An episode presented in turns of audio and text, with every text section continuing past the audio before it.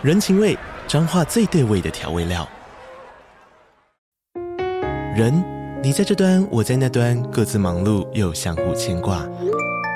情，街角的吵杂声传递温暖与思念。味，是从每一个转角飘出的乡愁。这里是彰化县政府 Pocket 节目《彰化早咖》，我是主持人内克。从彰化大小事各具特色到旅游攻略，透过轻松有趣的访谈，带着大家走进最在地的早咖。准备好了吗？彰化的故事，我们说给你听。以上为彰化县政府广告。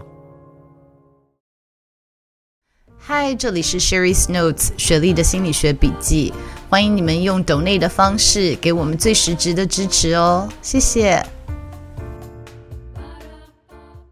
就因为 MBTI 而去告诉你说你人生下半辈子的选择应该是什么，真的让我很震惊。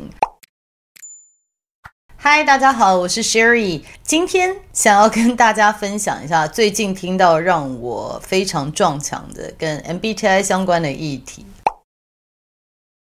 针对 MBTI，大家也知道，我大概有一阵子没有录了。那没有录的原因呢，其实就是我发现 MBTI 这个工具最近有点被大家用坏了，所以大家把它当成比较娱乐性的工具在使用。那因为这样子呢，就有很多人对于 MBTI 有很强大的反弹，就是说这个就像星座血型一样哦。然后我也知道有些咨商师对这个工具也觉得这个是非科学的哦。总之，我觉得过度使用。不正确的使用，造成大家对于 MBTI 有一些误解。我觉得在这些误解上面，我也解释了很多集，所以我觉得有一点点无助感，就觉得不管我怎么讲，好像大家都还是不会改变他们的心态哦。所以前一阵子大家也看到，就是说我已经很久没有讨论 MBTI 这个议题了，因为我觉得好像真是是讲也讲不清哦。给自己放了几天假，我也在想这个议题，就觉得说，Well。大家对于 MBTI 的误解，就算我不能解释清楚，我也必须要接受，就是这是大家理解这个工具有可能会发生的事情哦。那我们也不可能觉得全世界的人对 MBTI 的想法都要跟我们一样。我也要学习的能够接受 MBTI，永远会有人误解，永远会有人拿来就是用不适当的方式来使用它。所以慢慢的，现在就是心态有比较健康一点了。那我觉得。也可以重新再录制一些 MBTI 相关的议题哦。那最近是发生了有几件事情，我特别想说录一集来跟大家回应，因为我觉得这三件事情呢，对我来说有一些比较震惊的，比较想要多做说明的。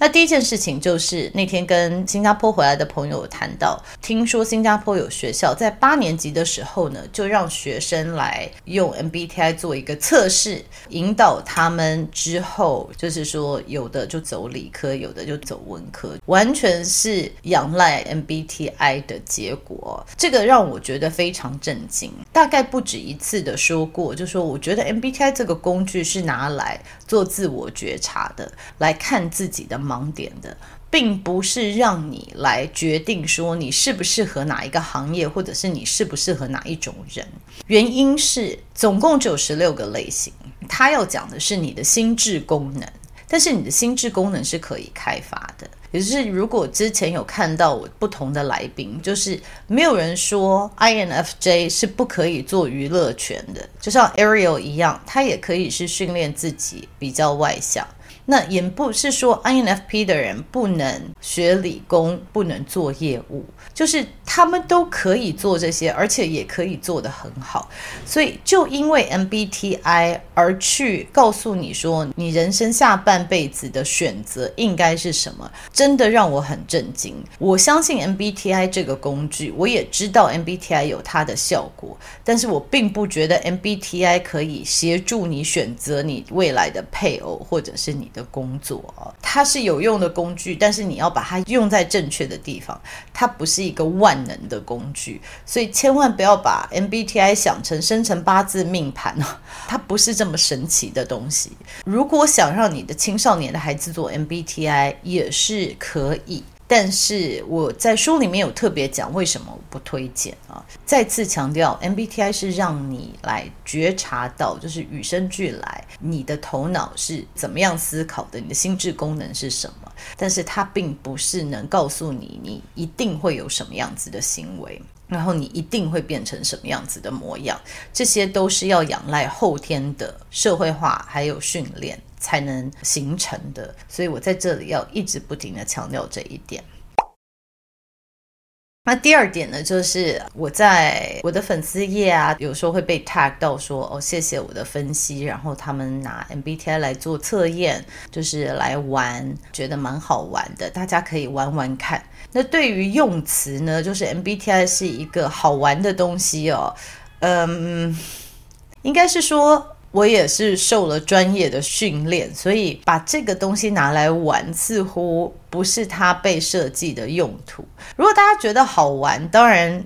，Who am I to tell you can't play with it？对不对？就是大家喜欢玩网络上面的版本，就是这个也是大家的权益。但是拜托你们不要玩了网络的版本，然后看了我的影片说准不准？网络上面的评量并不是我受认证的评量。那我其实也不知道跟我受认证的评量是不是类似，那他们可能也是从 MBTI 的论述里面发展出来的，所以他也许也有他的论述，但是这个是两个不同的东西哦。MBTI 对我来说，它不是一个玩的游戏，它必须要在有正确的心态，然后理解 MBTI 它的评量是在做什么的状态下面再去完成它，要不然它做出来的结果会。常常改变哈，那如果上过我的工作坊的人就知道说，为什么理解 MBTI 的理论，然后再去做这个是重要的哦。那我也答应大家，我会多开一些对外的工作坊，然后真正对 MBTI 有兴趣，不是想要把这个拿来当一个娱乐的游戏的人，那我也欢迎大家可以来参加我的工作坊，我会做更多的解释。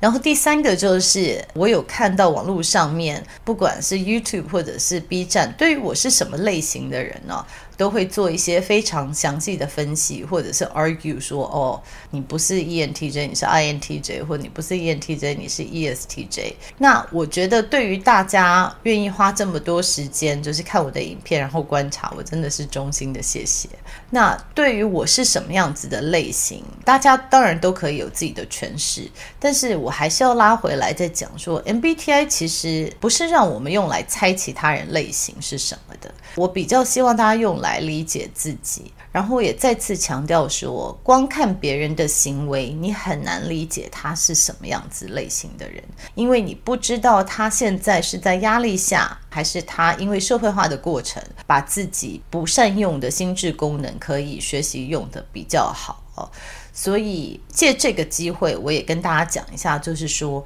你真的很难光看别人的行为，尤其是看几个影片，或者是跟人家的对话。就能猜出他一定是什么类型的人了，因为我们知道说，我们每个人其实在面对其他人的时候，多多少少会有一些包装，有的时候会戴着一些面具，所以可能呈现并不是最完整或最真实的自己啊。所以大家在想要透过别人的行为，或者是看一部影片就来定位别人是什么样类型的人，会建议就是说，诶，可能要多想一下，然后最后想一下说，你要知道别人是什么类型的点到底是。为什么？因为其实我们希望十六个人格类型不是为别人贴标签，所以在做这样的分析之前，可以想一想说，说我最后的动机到底是为了什么